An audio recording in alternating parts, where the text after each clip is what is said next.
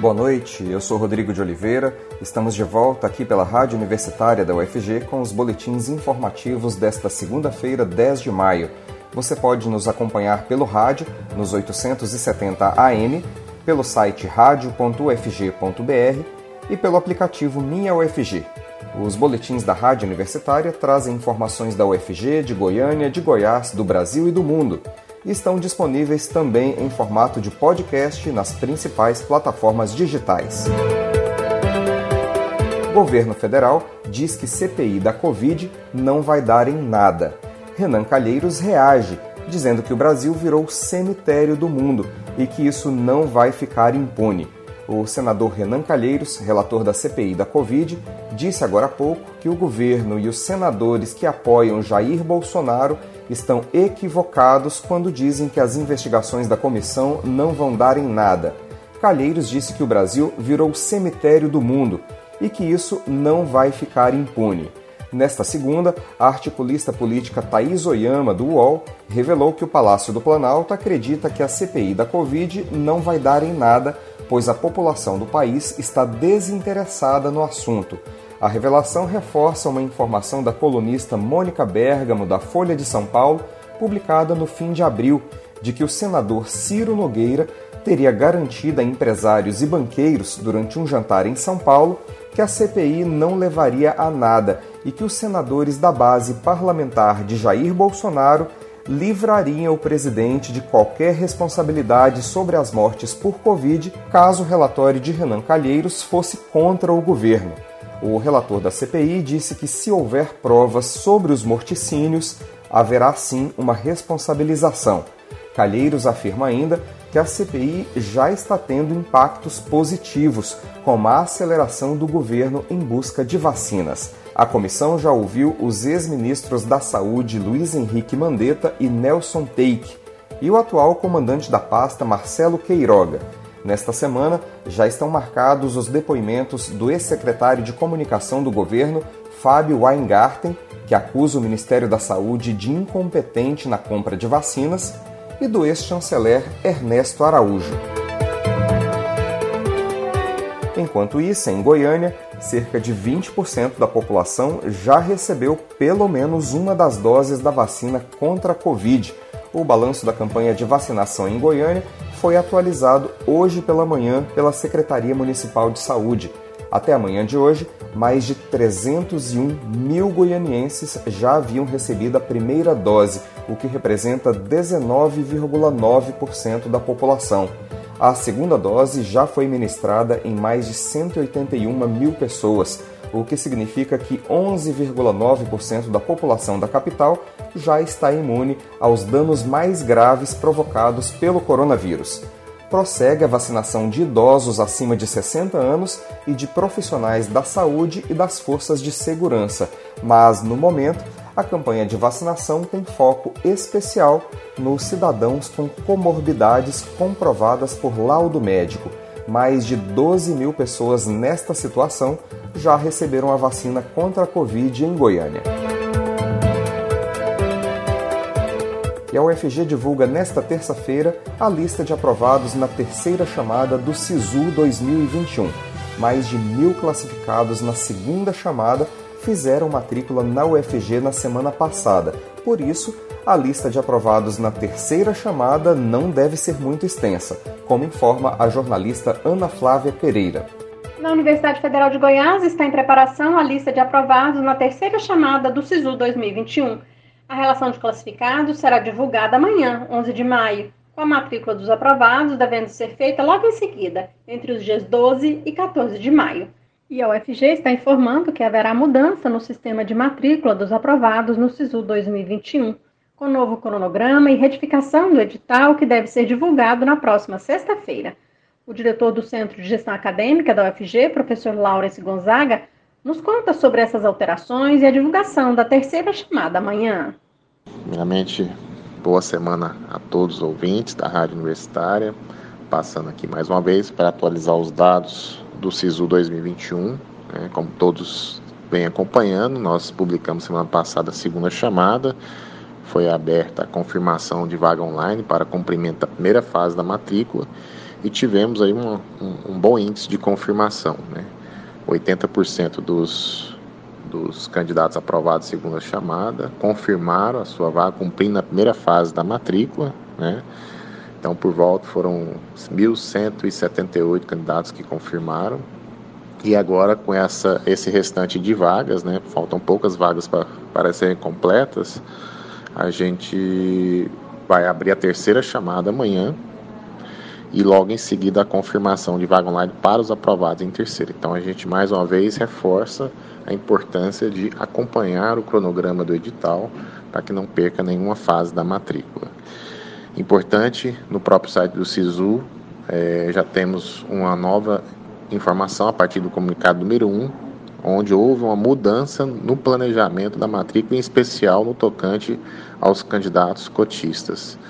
É, então havia uma, uma, uma prévia, um prévio planejamento de um momento presencial agora em junho e não vai haver mais, ele vai ser de forma online. E na sexta-feira, a partir das 17 horas, será publicado um novo cronograma com as novas orientações, com o edital atualizado e tudo mais. Então, mais uma vez, acompanhem é, as, o site, as notícias, os comunicados e o novo edital que será publicado na sexta-feira. Muito obrigado, boa semana a todos. Para acompanhar todas as informações, o estudante deve acessar o site sisu.fg.br.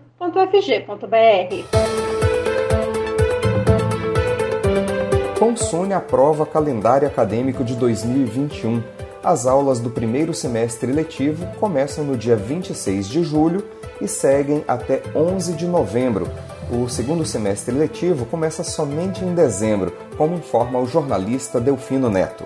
O Conselho Universitário da Universidade Federal de Goiás aprovou as grandes datas do calendário acadêmico para o ano letivo de 2021 em reunião remota na tarde desta sexta-feira.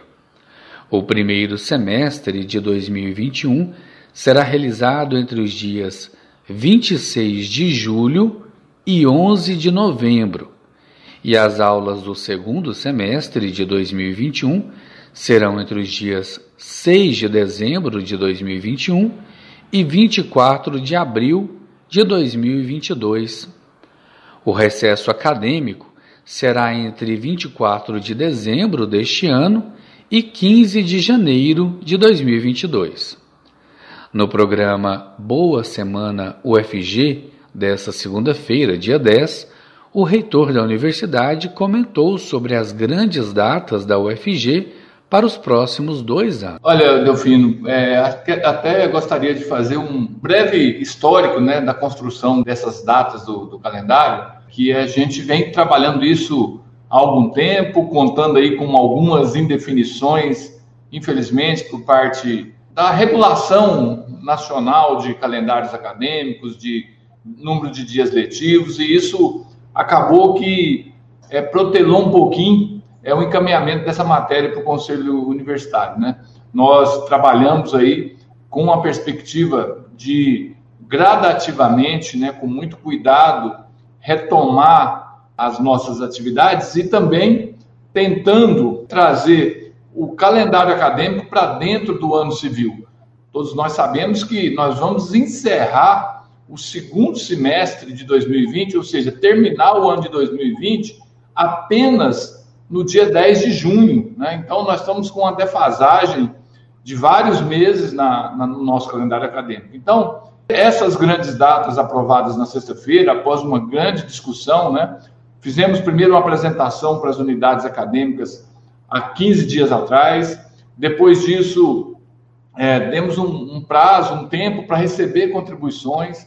Tivemos a reunião do Conselho Universitário com, com várias posições e fizemos o um encaminhamento. Então, nós estamos trabalhando o 2021 iniciando no dia 26 de julho, agora, né, daqui pouco mais de, de dois meses, é, e terminando em novembro e logo em seguida teremos um período de inverno, e esse período de inverno é fundamental, porque muitas disciplinas estão represadas, é, é. Então, é preciso que aquelas disciplinas que, por razões diversas, não foram ofertadas, elas sejam oferecidas. Então, nós estamos pre preservando tanto o período de verão, quando de inverno, para que a, as disciplinas sejam ofertadas né, de forma compacta, como já é tradicional na universidade.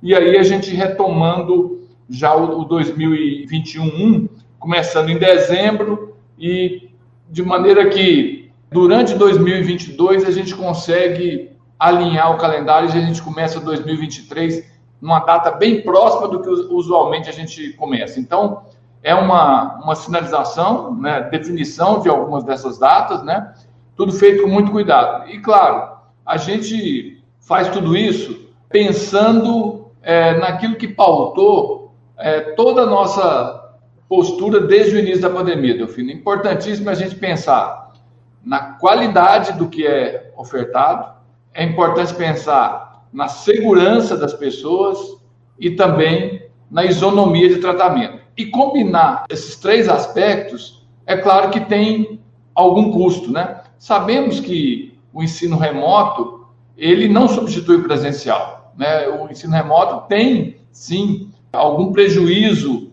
para o estudante, claro que depende da adaptação do professor, da adaptação do estudante.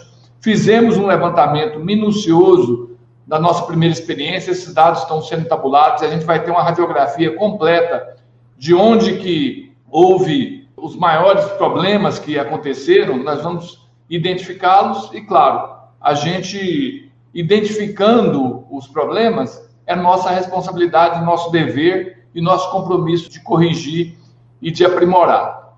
Avalio que não, tenho, não temos alternativas melhor nesse momento do que manter o ensino predominantemente remoto e as atividades presenciais indo acontecendo gradativamente, como já aconteciam desde o ano passado em algumas disciplinas. Então, esse foi, é de forma muito rápida, um resumo da discussão de mais de duas horas que nós tivemos no Conselho Universitário na última sexta-feira. O período de recesso proposto pela Comissão do Calendário Acadêmico foi alterado após sugestão da Escola de Engenharia Civil e Ambiental que foi aprovado pelos conselheiros.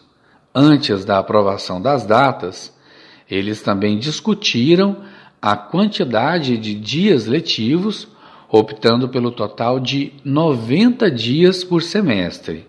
O pró-reitor adjunto de graduação da UFG, professor Israel Elias Trindade, explicou que esse enxugamento é possível devido à Lei 14.040, que dispensa as instituições da obrigatoriedade do cumprimento de 100 dias semestrais enquanto durar a emergência em saúde pública.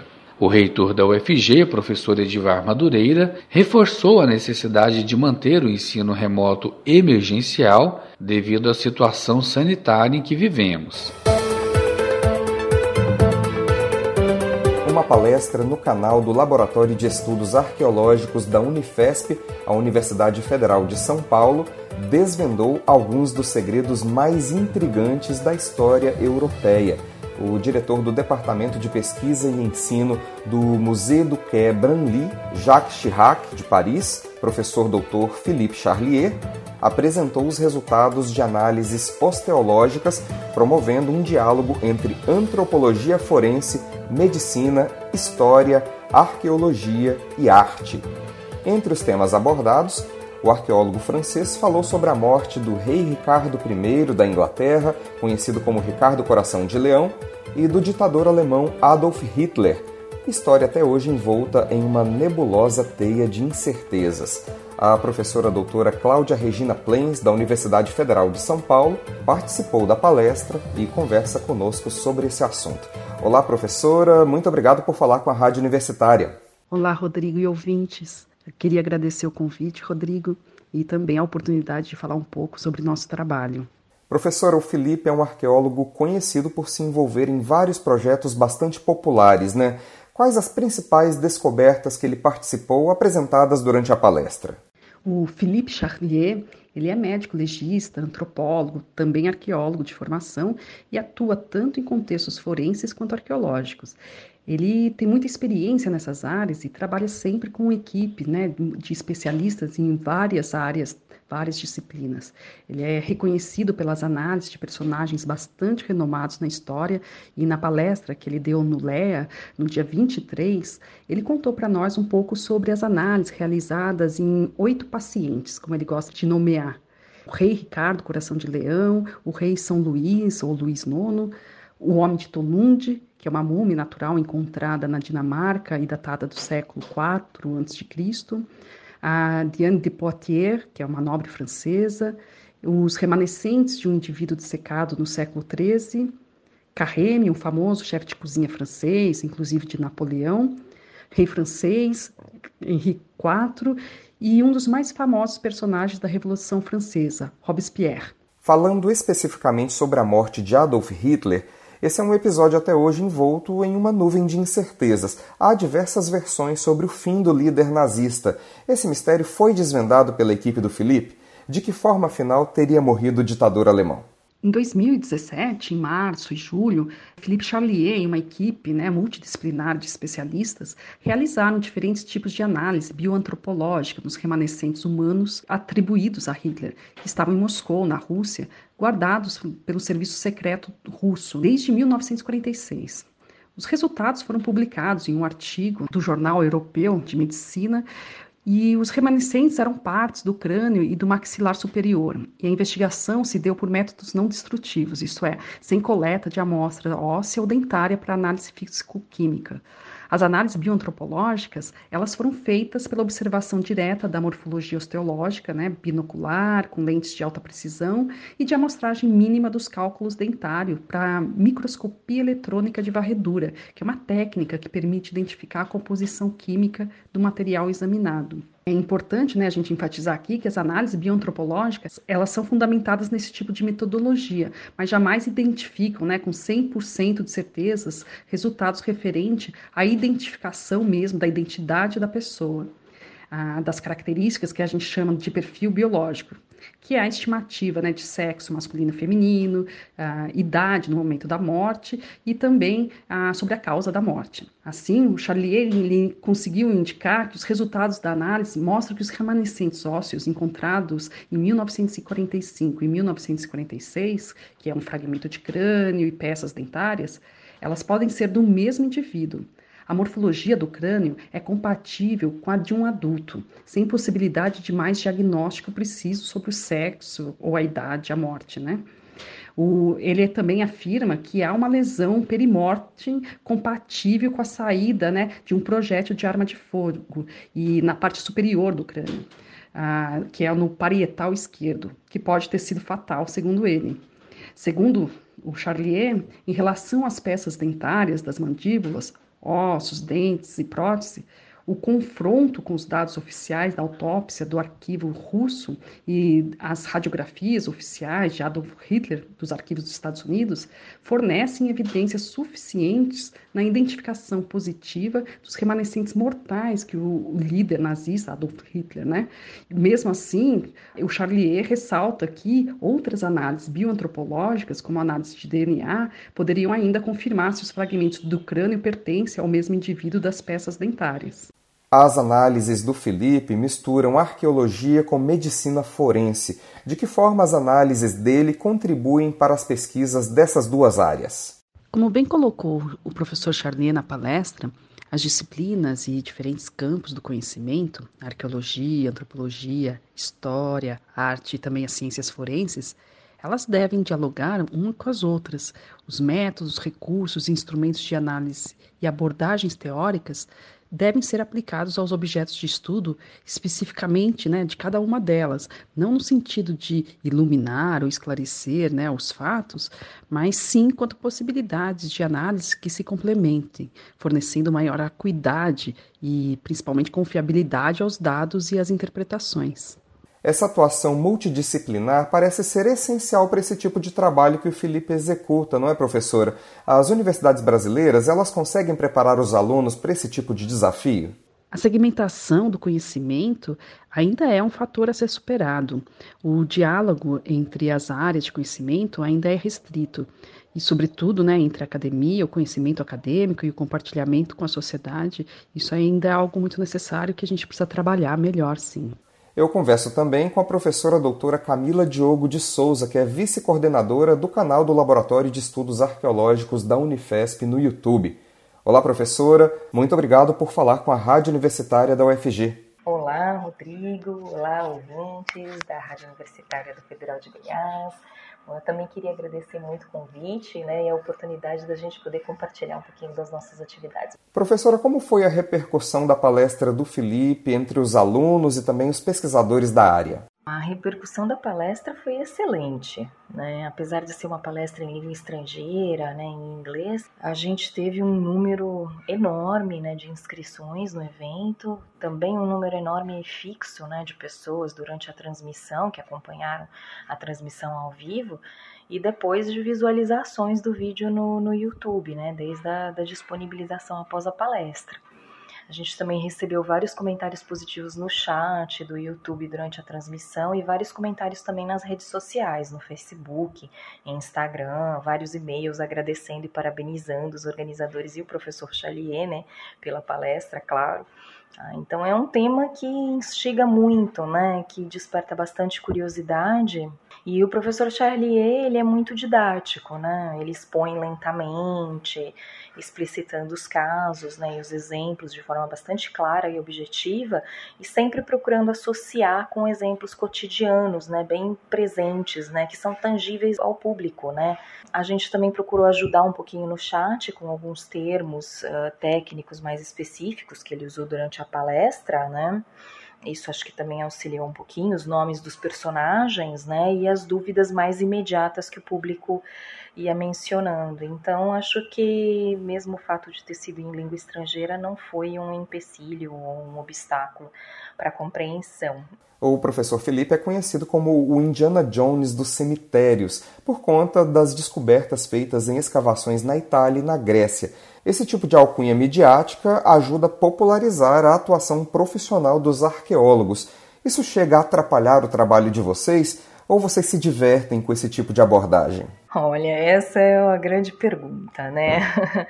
Então, há várias vantagens e desvantagens nesse tipo de rótulo, né? Ou visão estereotipada do arqueólogo e do, do que é a arqueologia, né? Por um lado, ela auxilia sim, né, tanto a difundir e popularizar a profissão e a área de conhecimento, despertando né, e aumentando o interesse do público em geral, mas por outro, ela também cria uma noção um tanto equivocada né, do que, que é a atuação profissional dos arqueólogos, do objeto de estudo da arqueologia né, e os objetivos também da disciplina, né? A realidade do Indiana Jones, né, que confesso, né, eu particularmente cresci assistindo e adoro, amo até hoje, né, claro, uh, ela é muito distinta da realidade da, do que é a prática arqueológica, né, do que o, realmente o que o arqueólogo faz. A gente não caça tesouro, pelo contrário, a gente se debruça sobre um estudo bastante minucioso dos artefatos que fazem parte exatamente do nosso cotidiano, do nosso dia a dia, para compreender a história de vida desses objetos, suas interações com seres humanos, como esses objetos foram pensados, idealizados, concretizados, materializados, confeccionados, consumidos, como é que eles circularam entre as pessoas como eles foram utilizados, até reutilizados, né, uh, sendo reciclados, por exemplo, e ressignificados, para finalmente ser descartado. Então, entender esses usos e significados e funções dos objetos, na verdade,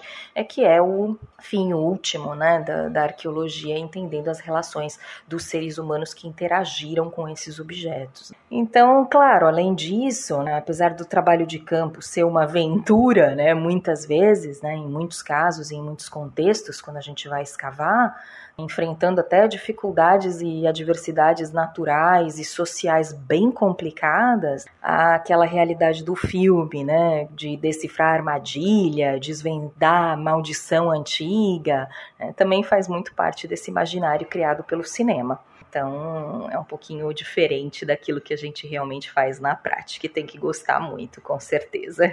Professora, a palestra ficou gravada no YouTube, né? Como é que as pessoas podem acessar? Sim, sim, a palestra está disponível, né? Ela tem por volta de uma horinha e a gente já, já colocou ela lá no canal do LEA, da Unifesp, né? Basta acessar o canal que todos os vídeos de todas as atividades do laboratório estão lá para todos aqueles que tiverem interesse. Né? O objetivo da gente é exatamente compartilhar e difundir ao máximo para o público em geral, para quem realmente quiser, todas as atividades acadêmicas do, do laboratório. Agora uma última pergunta para os estudantes que estejam nos ouvindo e se interessem aí por arqueologia. Por onde começar, professora? Aqui na UFG nós não temos uma graduação em arqueologia. Um universitário que se graduou em outra área pode buscar uma especialização em arqueologia? Essa é uma questão bastante importante né, no, no, nosso campo aqui no Brasil. Né? A profissão de arqueólogo, na verdade, né, ela foi regulamentada em 2018 né, e a formação reconhecida pelo MEC, né, ele exige que o profissional tenha feito graduação plena em arqueologia ou possua título de pós-graduação estrito sensu, quer dizer, mestrado e doutorado em arqueologia.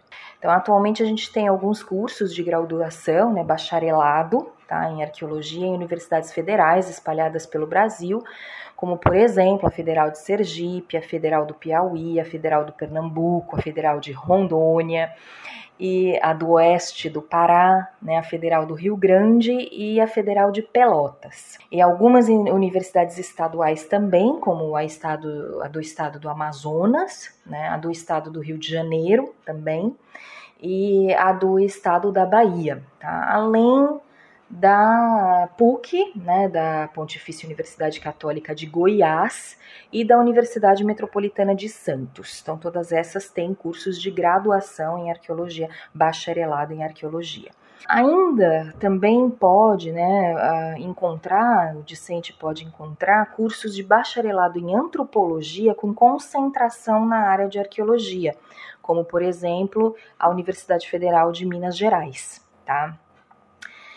Como se trata né, de cursos de graduação relativamente recentes, grande parte da formação né, dos arqueólogos no Brasil se deu e ainda hoje se dá né, por meio de cursos de bacharelado e ou licenciatura nas áreas da história, da antropologia, da geologia, da biologia e etc. Né? Então, e aí posteriormente a pessoa faz a formação estrito senso, né, mestrado e doutorado em arqueologia, é meu próprio caso, né, porque na época que eu fiz, inclusive, a gente tinha muito menos curso de graduação em arqueologia.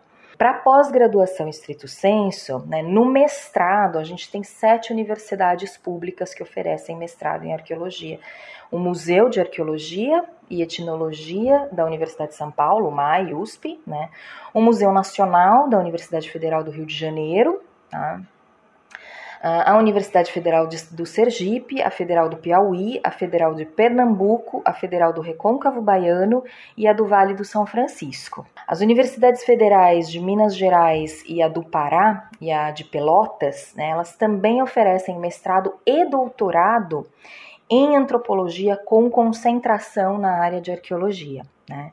A Federal do Pará, inclusive, vale a gente remarcar aqui, né, que é uma das únicas no país a oferecer também a área de concentração em bioantropologia, né, ou antropologia biológica, que a gente fala. Para o doutorado, né, já no estrito senso, né, arqueologia, para fazer arqueologia, o aluno pode cursar também uh, esse, algumas dessas universidades, né, desses programas de pós que tem uh, doutorado, tá? como por exemplo o MAI-USP, né, a Federal do Rio de Janeiro, de Sergipe de Pernambuco. Tá? E aí tem alguns cursos também de especialização lato senso agora, né, em algumas universidades particulares, que se ele der uma procuradinha, ele também vai encontrar. Então, basicamente, esse é o quadro né, mais geral que a gente tem de formação do arqueólogo no país atualmente eu conversei com as professoras doutoras Cláudia Regina Plentes e Camila Diogo de Souza, da Unifesp, a Universidade Federal de São Paulo. Elas coordenam o canal do Laboratório de Estudos Arqueológicos da Unifesp no YouTube, onde está gravada a palestra com o arqueólogo, antropólogo e médico forense Felipe Charlier. Os boletins informativos da Rádio Universitária voltam amanhã às 10 horas da manhã. Continue acompanhando nossa programação pelos 870 AM, pelo site radio.fg.br e pelo aplicativo Minha UFG. Nós também estamos nas redes sociais. Curta nossa página no Instagram e no Facebook. Nossa dica nesse momento é para que você faça o possível para ficar em casa. E se precisar sair, lembre-se da importância de usar máscara. Proteja você e a quem você ama e não perca o foco no combate ao coronavírus. Rodrigo de Oliveira para a Rádio Universitária.